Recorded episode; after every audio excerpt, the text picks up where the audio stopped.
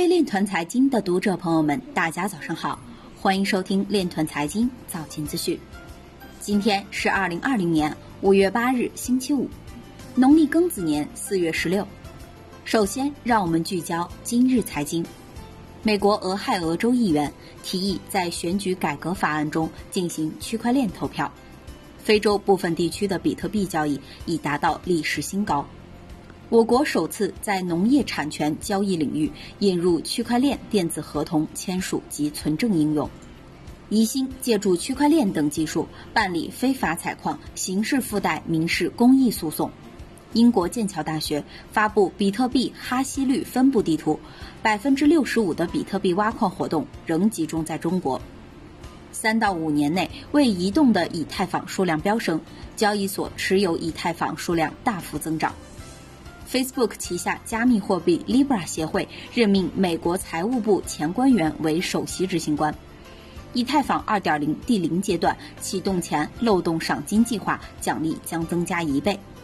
京东数科沈建光表示，金融机构应抓紧进行区块链等技术的研发或对外合作。前美国司法部律师表示，集体诉讼案将使加密行业受益。今日财经就到这里，下面。我们来聊一聊关于区块链的那些事儿。人民网昨日刊文，人民金服用供应链加区块链连接中小企业与中小银行。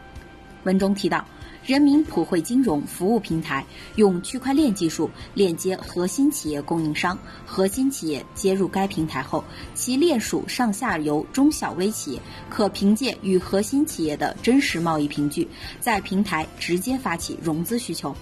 经该平台大数据风控筛选处理后，中小银行可以放心的将普惠资金通过平台发放给中小微企业。人民金服依托供应链加区块链，还推出了政务供应链场景服务，撮合地方政府、园区运营方、园区企业与资方，为政府提供线下招商、规范化管理、行业补贴统一申请及供应链资金等一站式服务。以降低企业欠税风险，缓解地方财政税收流失问题。